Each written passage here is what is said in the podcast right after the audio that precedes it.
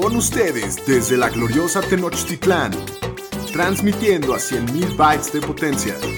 Bienvenidos a Los Fantañeros, presentando a Shapiro, el Pudu, el Pomi y su anfitrión, el Doug Curran.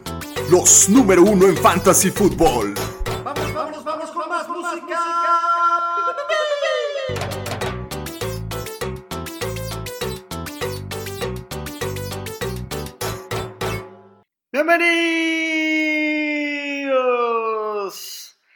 Al podcast de los Fantañeros, señoras y señores.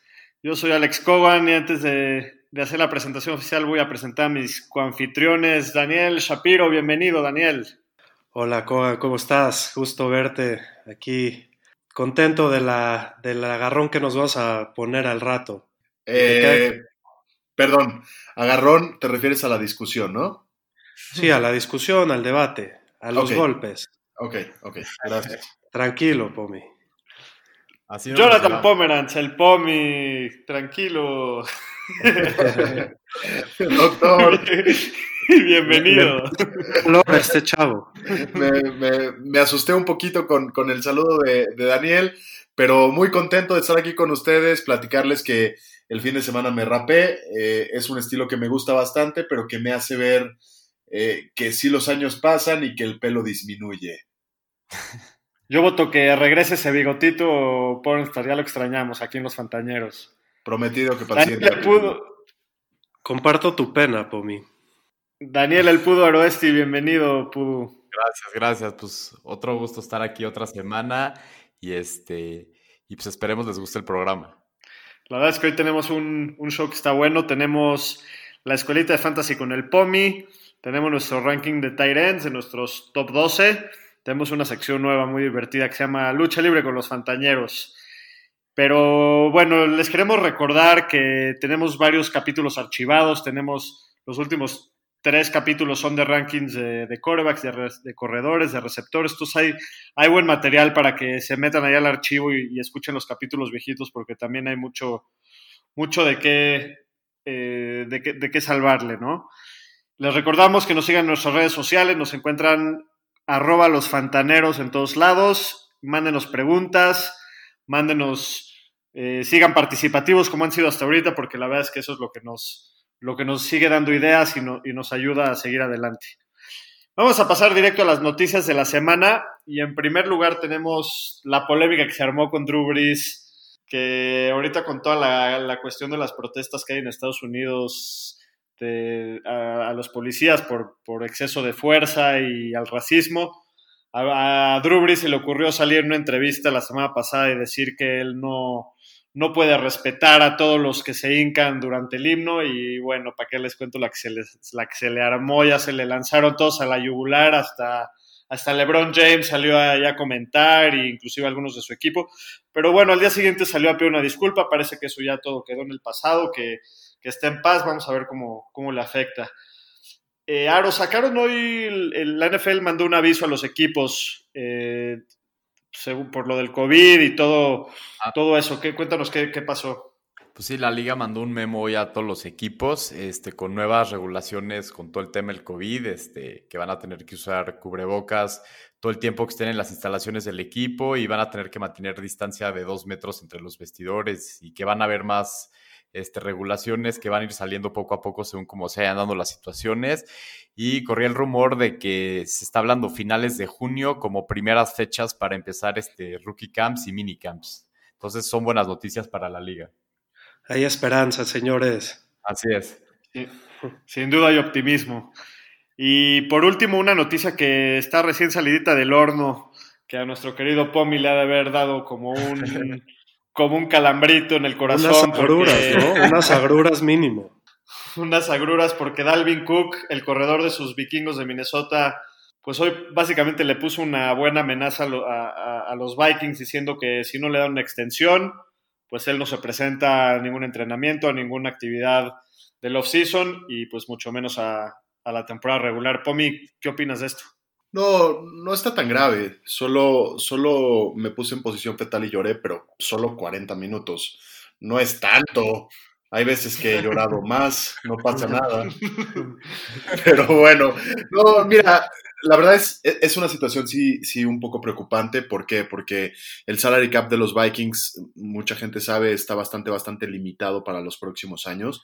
Hay maneras de darle un contrato, pero las maneras de darle un contrato es dándole un contrato de bastante largo plazo. Y Dalvin Cook, con las lesiones que ha tenido, pues sí hay un riesgo, ¿no? Ahí de darle cuatro o cinco años eh, de contrato. Pero bueno, es un jugador muy talentoso y creo que no lo van a dejar pasar los Vikings. Entonces esperemos que todo se arregle antes de la temporada. Odio los holdouts. De, verdad, de verdad solo joden, malditos holdouts. Es una cosa espantosísima. ¿Creen que afecte, es, es, es, muy pronto para alterar su posición en los rankings de Dalvin Cook o, o qué opinan? Para mí sí, pues para mí sí. vamos a esperarnos un par de... Digo, los, los, los draft de fantasy son en agosto. Yo creo que al menos hasta finales de julio hay que aguantar a ver cómo le va. De acuerdo.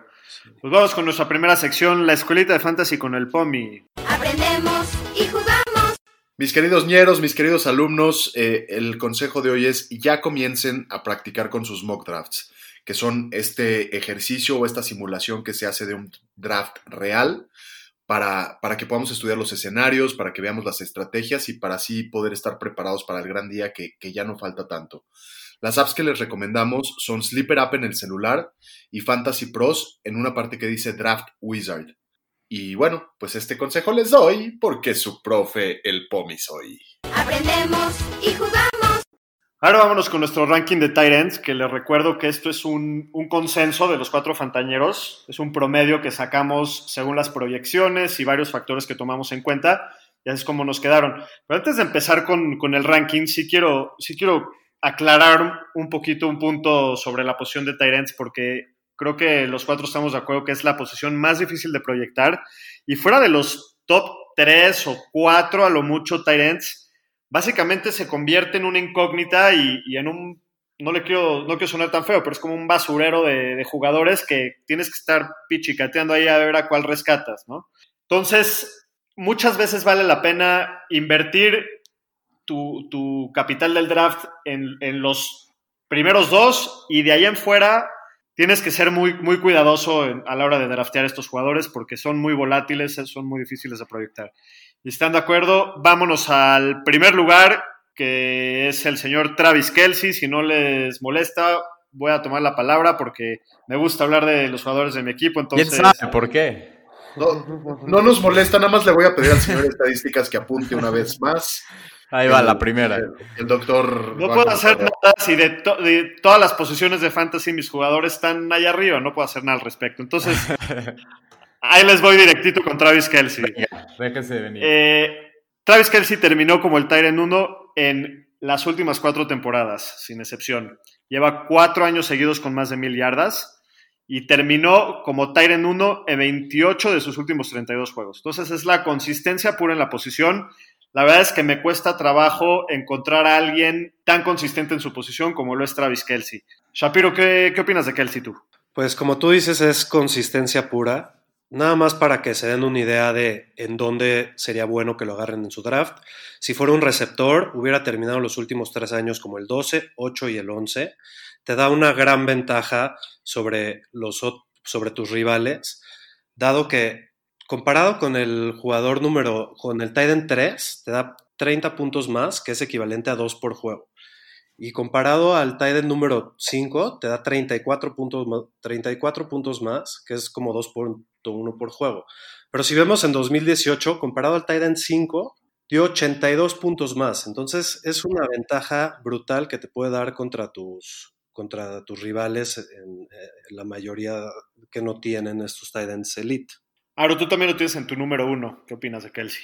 Sí, lo tengo en mi número uno eh, por su productividad que ha tenido en touchdowns, ¿no? El año pasado fue una temporada diferente que solo tuvo cinco, pero tuvo diez en 2018 y yo espero que esta, o sea, su, sus touchdowns suban para este año y en las últimas dos temporadas nunca ha terminado peor que segundo en targets, routes, recepciones y yardas. Entonces, más consistente no se puede ser. En el número 2 tenemos a George Kittle de los 49ers de San Francisco, que ahora sé que es uno de tus jugadores favoritos, si no es que tu jugador favorito del momento, entonces te voy a dar chance de que te atasques porque hay mucho lobo aquí. Sí, sí, sí. Pues sí, quiero mi jugador favorito de los Niners, la verdad. Este, pues es un fuera de serie. En 2018 rompió la, el récord de yardas por un tight end con 1.377 yardas. El año pasado jugó 14 partidos y superó las 1.000 yardas. Eh, en las últimas dos temporadas nunca ha terminado peor que cuarto en targets, eh, recepciones, yardas y puntos fantasy. Su único tema es que solo ha tenido cinco touchdowns las últimas dos temporadas. Yo por eso lo tengo un poco abajo de Kelsey, solo por eso. Este, porque los dos, la verdad, son el top tier de tight ends y es lo mejor que hay, ¿no? Sí, sin duda la ventaja entre uno y otro es, es muy ligera.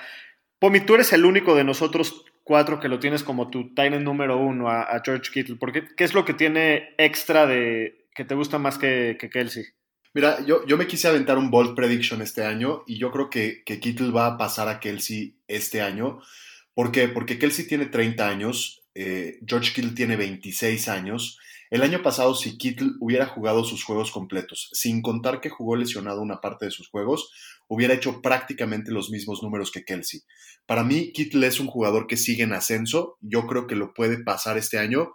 Un, un, dato adicional es que eh, los Kansas City Chiefs no cambian Chiefs. prácticamente. Los, los Chiefs. Los Chiefs. Les, Chiefs. no, cambian, no cambian prácticamente nada este año. Solo adquieren a Clyde Edwards Hiller, que es lo único que va a cambiar en su ofensiva.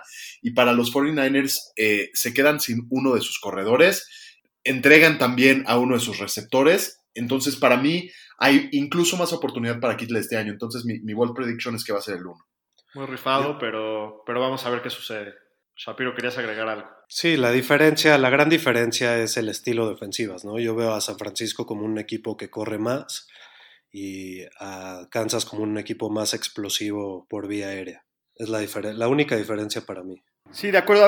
Una de las ventajas también principales que es, es de, la, de, de las pocas cosas que le puedo dar a, a favor a Kelsey sobre Kittle es que sus targets adentro de la yarda 10 fueron el 41% que es por mucho la, mayor marca en la NFL. Entonces, la oportunidad está ahí, ya la continuidad está ahí, como, como ya lo mencionaron, entonces es la razón por la que lo tengo un poquito arriba. En el número 3 tenemos a Mark Andrews de Baltimore. Shapiro, ¿por qué no nos platicas un poquito de Andrews? Sí, Mark Andrews el, el año pasado, en su segundo año, tuvo su temporada revelación o su breakout, como dicen. Fue uno de los únicos tres jugadores en recibir 10 10 touchdowns en la temporada de toda la NFL. Fue el líder de targets de su equipo con 98 targets y me gusta mucho cómo Baltimore usa a sus tight ends. Es de los equipos, si no es que el equipo que más usa sus tight ends. Ahí se va con Filadelfia, según no me equivoco. No, es y, el número uno, 42%. El, número... el señor bueno, estadística.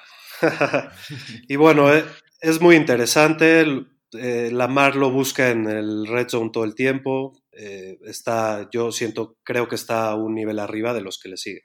Sí, yo creo que uno de los retos más importantes cuando, cuando estamos evaluando esta posición es identificar a estos ends que, como hace dos años fue George Kittle, el año pasado fue Mark Andrews, que no, no hay muchas expectativas, pero de repente salen al estrellato. Y, y bueno, pues Mark Andrews el año pasado fue, como ya dijiste, el, el que saltó a la fama. Pomi. Eso que dijiste te gana campeonatos, joven.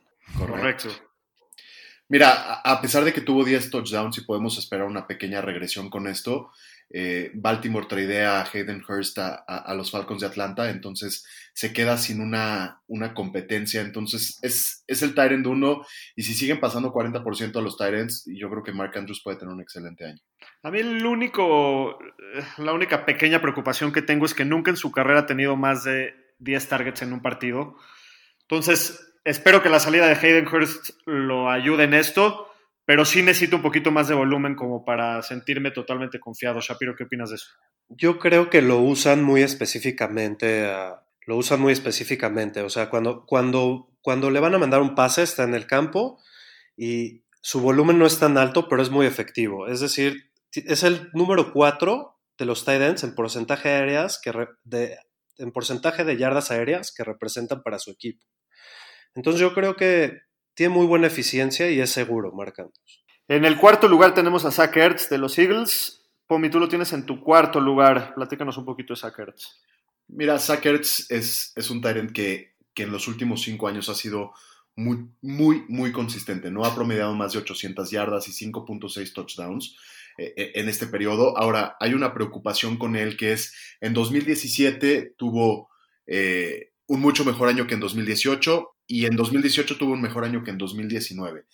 el surgimiento de Dallas Goddard en esa ofensiva también le puede quitar algo de, de, participación, pero con la problemática que tiene Filadelfia con sus receptores, Alshon Jeffrey todavía no se, no se pone bien, Jalen Rigor llega y es novato, entonces yo creo que sigue habiendo mucha eh, oportunidad para Zackers por ahí, eh, pero quizás sí va a ir disminuyendo en sus números todos los años.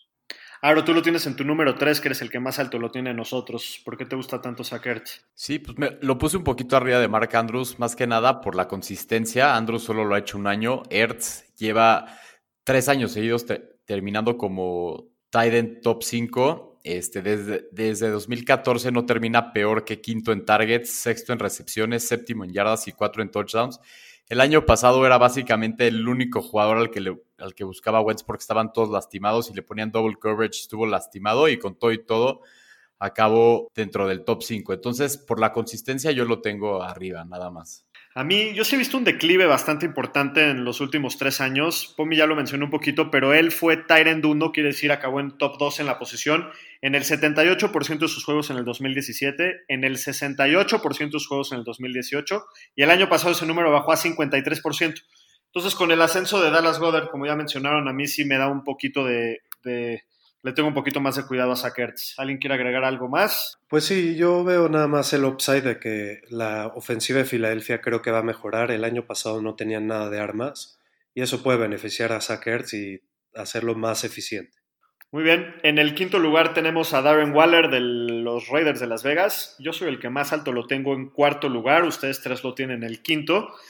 Y la razón por la que lo tengo en el cuarto lugar es porque es el único Tyrant del año pasado que terminó todos sus juegos absolutamente con al menos 7 puntos en ligas PPR. Tuvo dentro de esos juegos 5 con más de 16 puntos de fantasy y el 28% de las yardas totales del equipo, que es el porcentaje más alto en Tyrants de la liga. Sí llegaron muchas armas nuevas a los Raiders, que eso pues puede, puede perjudicarle un poquito su volumen, pero el talento ya lo vi, ya vi que a Derek Carr le, gusta usarlo y, la verdad creo que es una de las armas más, más grandes y más importantes que tienen los Raiders. Pomi, ¿qué opinas tú de esto? Totalmente de acuerdo contigo, Doc. Nada más no se nos puede olvidar el buen Josué Jacobo, o sea, el Josh Jacobs, que también a él le prometen más targets. Entonces, a pesar de que bien mencionas que tuvo el 28% de, de, sus yardas, eh, yo creo que este año pueden bajar, ¿no? Es un animal, es un excelente jugador y, y ahí va a estar nada más no creo que con la misma consistencia. Antes que nada, Pomi, ¿tu saludo se te va a olvidar o qué? mi, mi, saludo al, al, Pepito Segarra. Pepito, ¿cómo se me estaba olvidando otra vez? Discúlpame, carajo. Perdón, pero Pepito Segarra, ahí estás con nosotros todos los días en nuestros sueños y en nuestros pensamientos. Eres un mal padawan. Discúlpeme, Pepito. Y discúlpame, Daniel. Pues sí, nada más, como, como Kogan decía, nada más agregarle, eh, ponerle nombre a, los, a la competencia que le trajeron a Darren Wallard, que es Rocks, Edwards, Bowden, Hunter Renfro, puros receptores en los que han gastado bastante sabroso en el draft los Raiders. Por eso me da un poquito de, razón para, para llevarme la leve con Darren Wallard, pero por, por, un buen, por un buen precio en un draft sí, sí puede ser muy atractivo. Muy bien, en el sexto lugar tenemos a Evan Engram de los Giants. Pomi, platícanos un poquito de él. Mira, Evan Ingram es un jugador talentosísimo, creo que todos lo hemos visto. Eh, es un jugador, es un talent que es prácticamente un wide receiver porque no es tan bueno bloqueando. El año pasado juega solo ocho partidos, en sus ocho partidos tiene 467 yardas y tres touchdowns. Si lo extrapolamos y lo llevamos a que haya jugado una temporada completa, hubiera quedado como el 7 o el 8 por ahí. Eh, pero el tema de las lesiones sigue siendo una complicación, ¿no? El primer año juega 15 partidos, el segundo año juega 11 partidos y el tercer año juega 8 partidos. Los Giants mejoran su línea ofensiva, eh, es el segundo año de Daniel Jones, creemos que pueden tener una ofensiva más explosiva, pero está el tema de las lesiones. Si no tiene estos problemas, creo que puede acabar en el top 5 sin ningún problema. Sí, de hecho él ya terminó, él fue el Tyrant 5 en, en, su temporada de rookie, entonces ya, ya sabemos lo que, lo que ofrece, ya sabemos el potencial que tiene.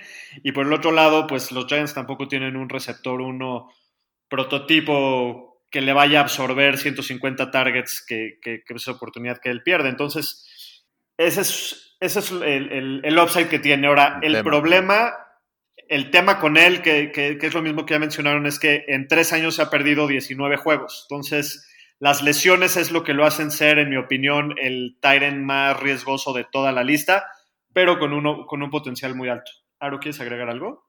Eh, sí, bueno, nomás de las ocho semanas que jugó el año pasado, cinco de ellas las acabó como Tyrant 10 o mejor. Entonces, cuando está en la cancha, es un jugador importante. ¡Un demonio! Sí, sí, aquí yo creo que aquí la pregunta es si te vas a rifar el, el riesgo de lesión en tu sexta, séptima ronda por él. Sí. Puede ser que sí lo valga, habrá que ver que se acerque más la temporada, pero es interesante. Uh -huh. En séptimo lugar tenemos un empate entre Tyler Higby de los Rams y Jared Cook de los Saints. Y yo soy el que más alto tengo a Tyler Higby, yo lo tengo en mi sexto lugar, ustedes tres lo tienen en el octavo. Y la razón por la que lo tengo en mi sexto lugar es porque tuvo un cierre de temporada impresionante.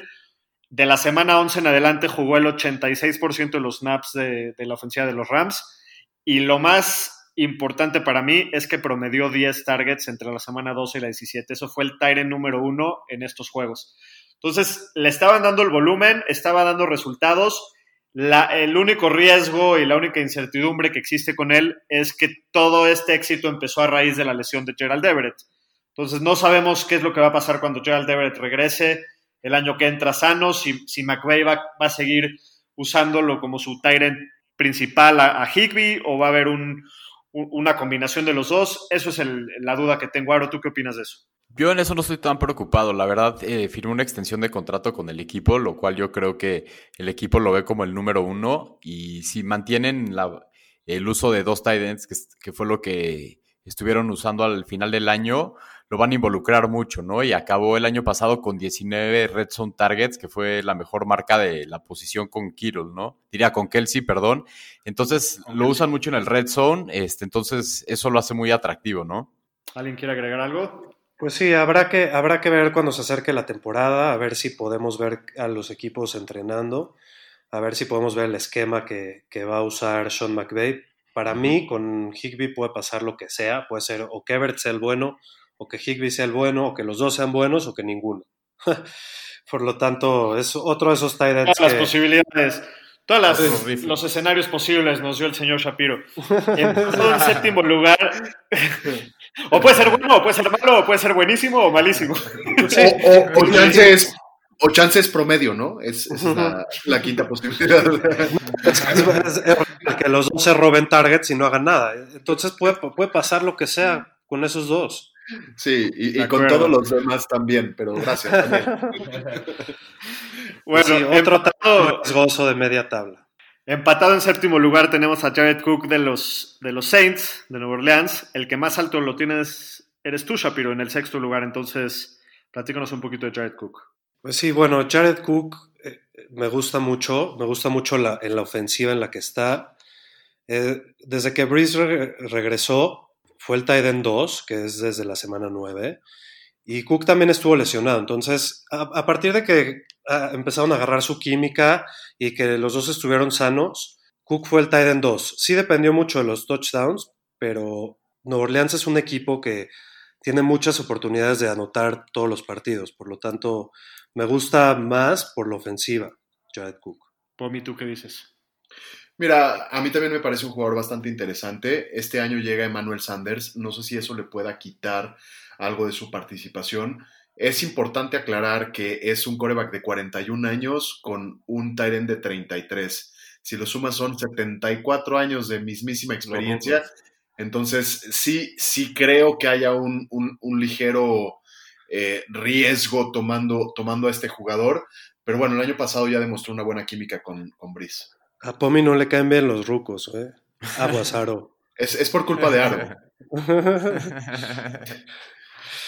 sí, yo estoy de acuerdo que creo muy buena química con Brice y, y, estoy de acuerdo que debe seguir siendo parte importante de la ofensiva y es una ofensiva muy explosiva, pero hay dos cosas. Él, él tuvo 65 targets el año pasado, lo cual es una marca bastante baja. Y por el otro lado, lo que le infló sus números y lo hizo posicionarse en ese lugar fue que promedió un touchdown por, cada siete targets. Entonces yo creo que la regresión es inevitable en ese, en ese departamento. Pero bueno, sigue siendo un jugador interesante. ¿Quieres agregar algo, Tuaro? Sí, nada más. en las últimas dos temporadas, con dos equipos diferentes, con Raiders y con Saints, ha terminado como top 7 de Tiden. Entonces, por lo menos ha sido bastante efectivo los últimos dos años. En noveno lugar tenemos a Rob Gronkowski, que ahora ya es de los Tampa Bay Buccaneers. Pomi, tú eres el que más alto lo tienes en noveno lugar. Una pequeña sorpresa ahí, la primera bomba atómica del día de Pomi. Platícanos por qué. Porque me encantan las bombitas. No, mira, llegó, llegó como siempre la pura pinche fiesta, llegó a, a Tampa Bay, un lugar, un lugar que se presta para eso. Y ya poniéndonos un poquito más serios, eh, recordarán que Rob Gronkowski estuvo en, en, nuestro capítulo del mejor equipo de fantasy de la década. Lo hizo eh, en una temporada en donde tuvo 12 touchdowns, 1124 yardas en 131 targets. O sea, sabemos que el talento está, que la posibilidad está. Eh, el, último año, en 2018, tiene 682 yardas y 3 touchdowns. Es un jugador bastante difícil de estatear porque no lo vimos el año pasado, pero la ventaja es que se recupera de sus lesiones y eh, para mí es muy importante aclarar que llega a un equipo que es bastante, bastante nuevo en su funcionamiento porque cambian de coreback también a Tom Brady. Eh, no sabemos bien cómo va a estar el tema de los training camps y de los minicamps y lo que sí sabemos es que la química entre ellos está. Entonces, cuando estén en Red Zone, lo va a buscar, lo va a buscar, eh, van a llegar muchas veces, entonces sí creo que, que, que, que, Gronk vaya a ser muy touchdown dependiente, pero creo que sí va a tener las oportunidades, por eso lo puse en ese lugar. Claro. Sí, pues, nomás para considerar con Gronk, desde 2011 no ha terminado una temporada completa por el tema de lesiones. Dicen que perdió mucho peso, entonces vamos a ver, hay que esperar a ver qué están reportando, cómo se está viendo en training camp y todo. Y este, también lo que habían comentado la ofensiva de Tampa Bay, el año pasado, por más que estaba James Winston de coreback, fueron la cuarta mejor ofensiva en yardas y en puntos. Entonces la oportunidad ahí está. Nada más también considerar que tienen tres tight ends buenos en este equipo, ¿no? Sí, que hay rumores de que uno de ellos, que probablemente sea Cameron Braid, lo acaben tradeando antes de que empiece la temporada, pero bueno, eso será, será interesante echarle un ojo. ¿Shapiro? Sí, como dicen todos, son como muchos argumentos encontrados. Por ejemplo, como dice Pomi, la, química entre Brady y Gronk, pero también que Bruce Arians no le pasa la bola a los tight ends. Por ejemplo, de 2013 a 2018 promedia poco más de tres recepciones para un tight end por juego, Bruce Arians. Entonces, por un lado dicen que se las van a pasar más, por otro lado nunca lo han hecho, es muy incierto.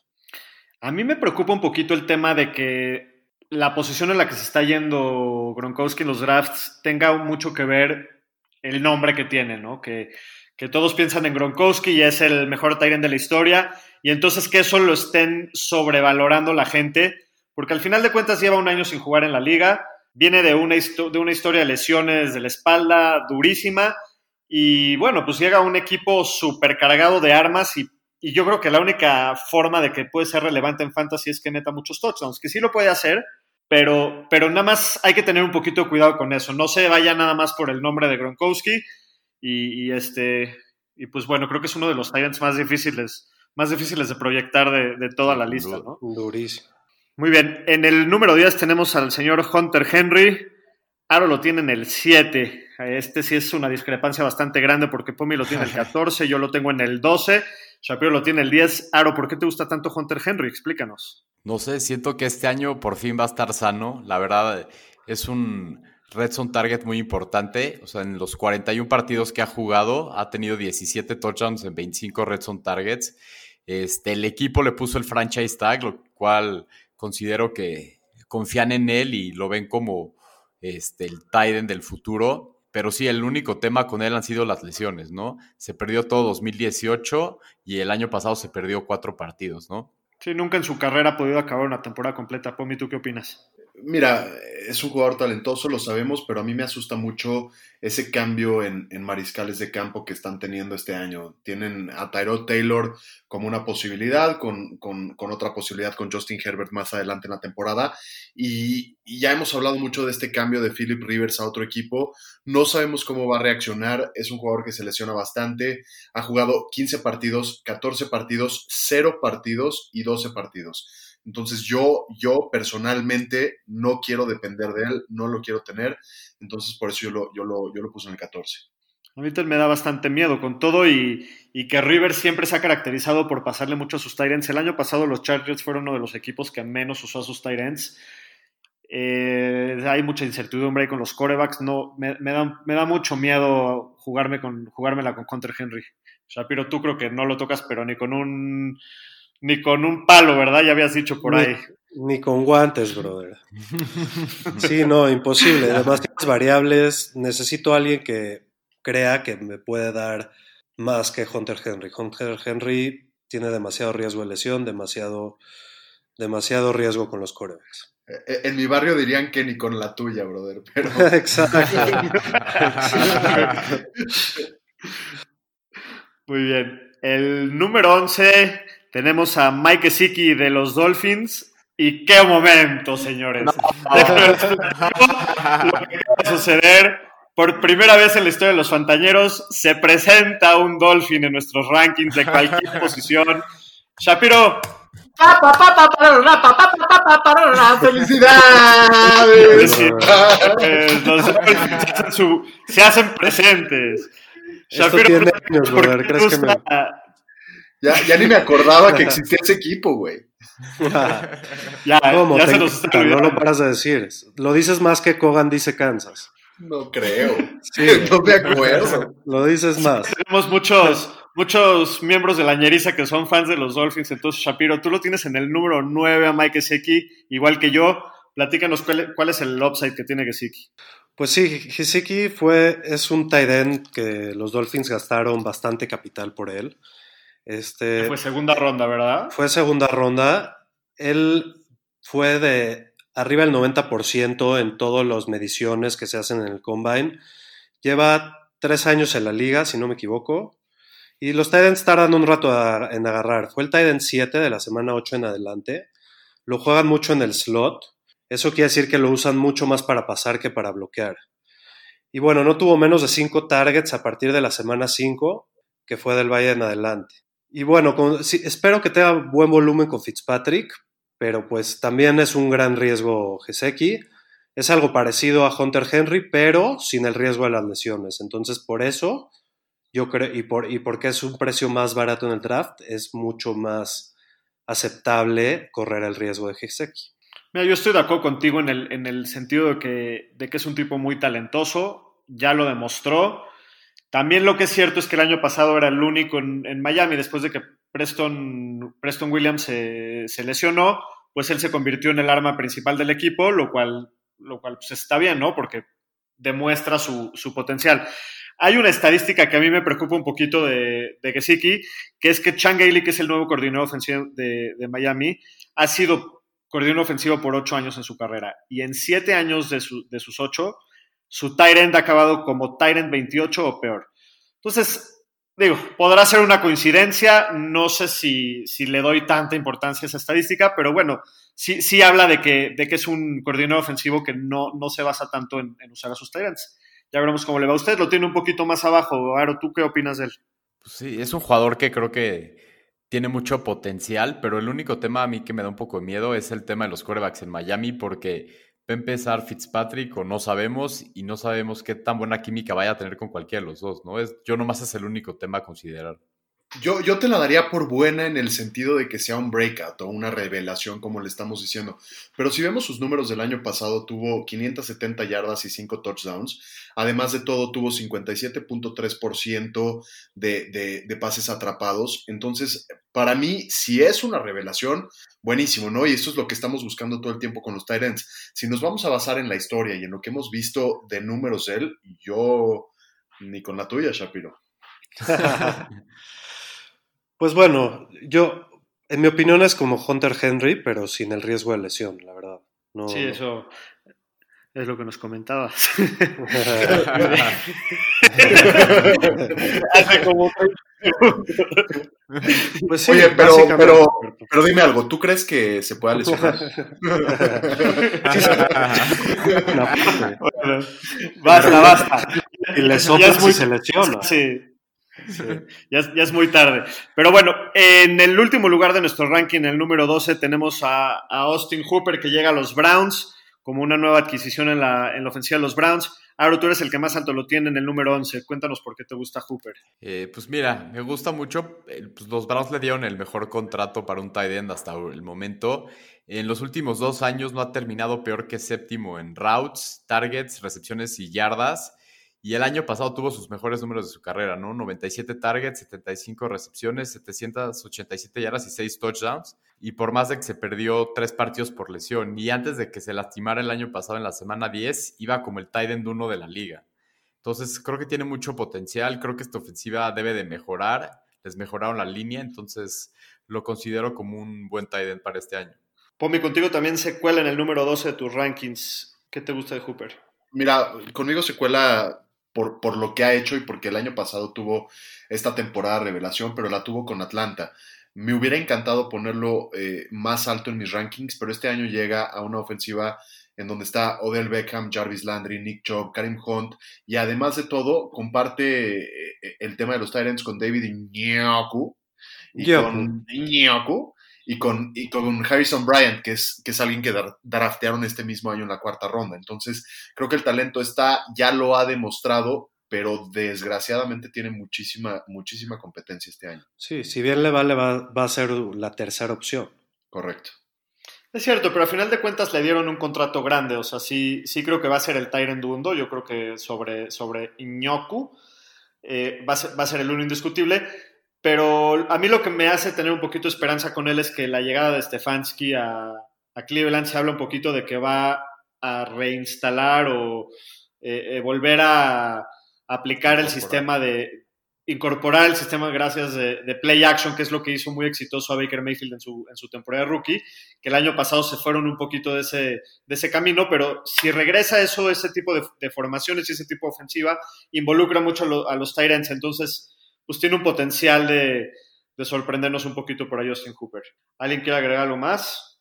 Muy bien, pues estos fueron nuestros rankings de nuestros Tyrants para el año que viene. Y vámonos a pasar a una sección nueva que se llama Lucha Libre con los Fantañeros, que básicamente yo les voy a poner diferentes escenarios en los que, en los que dos de ustedes van a luchar y uno va a ser el, el referee, el que va a dictaminar quién es el ganador de cada caída. Y al final de cuentas, el que gane dos de cuatro caídas se coronará campeón del episodio de hoy. Amable público, bienvenidos a otra noche de lucha libre de los Fantañeros. Lucharán a dos de tres caídas sin límite de tiempo.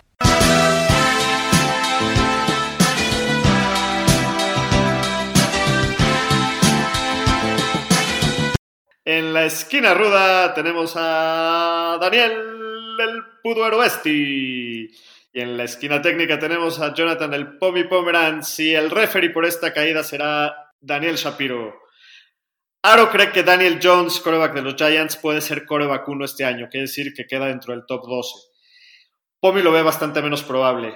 Agárrense, muchachos. Bueno, pues yo veo a Daniel Jones que sí va a acabar como un coreback uno este año. La verdad, el año pasado solo jugó 12 partidos como titular, estuvo entrando y saliendo el lineup. Acabó como el coreback líder de, en touchdowns de los rookies y acabó como el quinto en puntos fantasy en los partidos que jugó. Ningún partido en los 12 partidos que jugó tuvo todas sus armas completas, siempre hubo alguno que estuvo lastimado. Eh, cuando él estuvo en el campo, la ofensiva de los Giants fue la número 13 en touchdowns de toda la liga. Entonces, eso más que tiene mucho potencial. No tiene un receptor uno elite, pero tiene un set complementario de receptores y creo que Slayton puede ser un jugador que puede tener mucho potencial, que se vio muy bien el año pasado de rookie. Entonces, creo que la puede reventar el próximo año y creo que es un jugador que se puede colar al top 12. El señor Pudo abre con un derechazo directito a la mandíbula. Omi, ¿cómo le vas a contestar ese golpe? Ahí viene un gancho, papi, tú tranquilo. Mira, ya, ya, ya se adelantó el Pudu diciendo que prácticamente no tiene receptores estelares. Sí tiene una gama grande de receptores, incluyendo al Tyrant, pero no hay, no hay playmakers que, que, hagan la diferencia ahí. El año pasado tiene 3.027 yardas y 279 corriendo. Sabemos que le gusta correr. Eh, y no solo sucedió eso, sino que también se lesionó corriendo. Entonces, ya es un coreback de primer año que te está dando indicios de que se puede lesionar el siguiente año. Ahora, sin importar todo esto, entra a su segundo año, los equipos lo empiezan a conocer mejor y las defensivas empiezan a adecuar sus estrategias para un coreback de ese estilo. Por último, para que sea 15 o mejor, tiene que tener ligeramente arriba de las 4.000 yardas y 27 touchdowns, que es más o menos lo que sucedió el, año pasado con Jimmy Garapolo. Entonces, eh, a pesar de que creo que es un buen prospecto y que va a ser un buen coreback en la liga, sin duda creo que hay otros 12, 13 o 14 corebacks que van a, acabar mejor que él este año. Ok, yo nomás para contestar, eh, le reforzaron la línea ofensiva con dos selecciones en la primera y en la tercera ronda del draft. Y si exponenciamos sus números del año pasado a 16 partidos, acaba arriba de las 4.000 yardas con 4.022 yardas, 32 touchdowns y 362 yardas y 3 touchdowns corriendo. Entonces son 35 touchdowns totales que no muchos corebacks lo hacen y 4.000 yardas tampoco. Entonces yo sí lo veo como un coreback uno para el próximo año. Está perfecto, pero está suponiendo que las defensivas todavía no lo conocen y ya lo conocen. Muy bien, pues estuvieron buenos los catorrazos. Daniel Shapiro, el referee de la primera caída, cuéntanos quién, danos el veredicto. Pues sí, yo voy a nombrar ganador al señor Aro. ¿Por qué? Porque Pomi Eh. no necesitas 4.000 yardas para estar en el top 15, necesitas correr. Y si Daniel Jones corre, entonces me voy con Aro. Muy bien, la primera caída la tenemos para el señor Pudo Eruesti. En la segunda caída tenemos en la esquina ruda al Pomi y en la esquina técnica Shapiro. Aro fungirá como el tirantes, el referee. Hay dos receptores que decepcionaron el año pasado, que son dos receptores muy talentosos, con muchas dudas. A Pomi le gusta un poquito más Odell Beckham y a Shapiro le gusta un poquito más Juju que Odell Beckham. Eh, platíquenos, pelense más bien.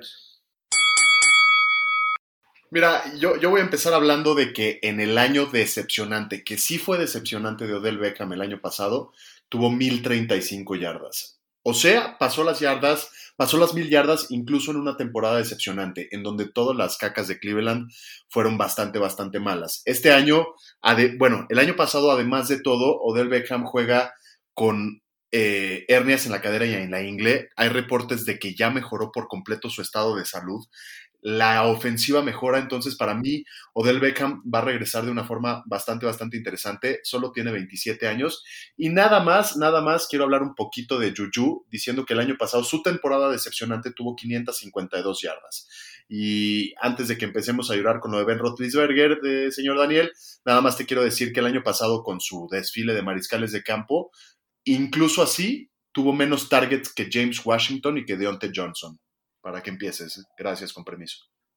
El Pomi sale con Tokio, agresivo, Sí, bueno. dando golpes directos. Se te, se te olvidó, la se te olvidó, Omi, un pequeño detalle, el, el- el largo historial de lesiones de Odell Beckham. Para empezar, Juju el año pasado estuvo tocado, que nunca había estado en toda su carrera.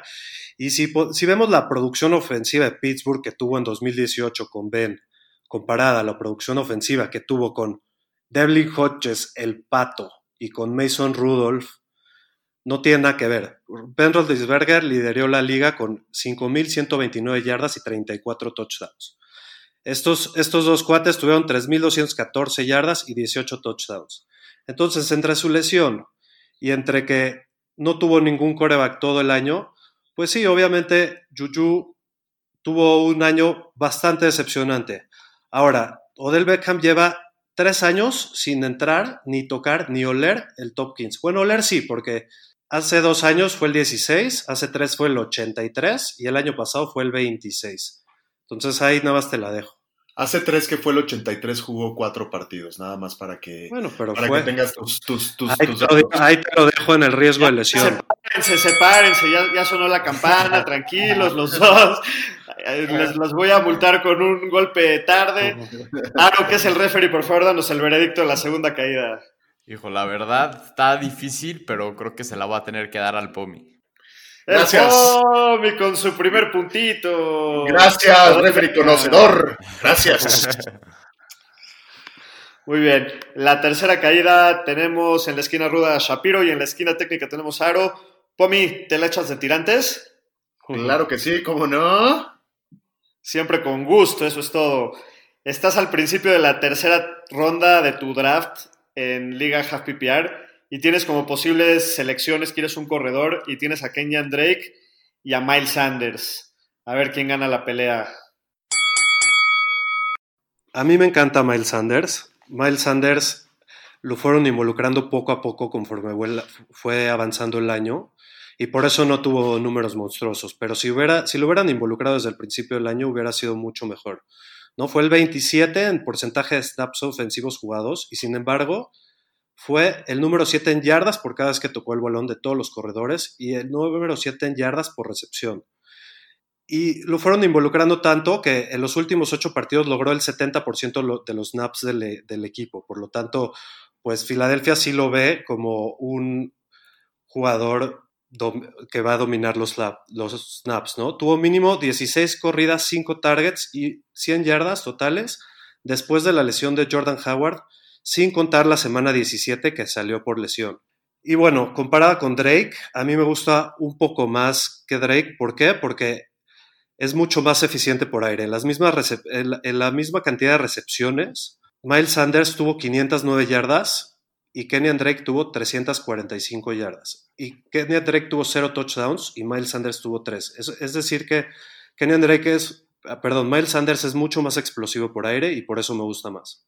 Ok, bueno, yo defendiendo a Drake, podemos ver a Drake su, su carrera de dos maneras. Cuando estuvo en Miami, cuando llegó a Arizona. Llegó a Arizona, estuvo 8 juegos el año pasado, estuvo el 79% de los snaps en el campo tuvo el 66% de los acarreos del equipo, que eran más de 15 por partido, y el 14% de los targets, que era más de 4 por partido.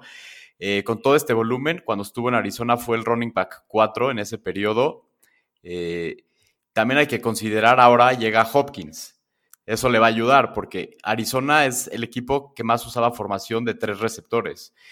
Lo que eso le ayuda es de que abren a los tres, lo ponen a él a correr y no le quitan eight man in the box. Entonces hay menos linebackers que están ahí en el box esperando para taclearlo.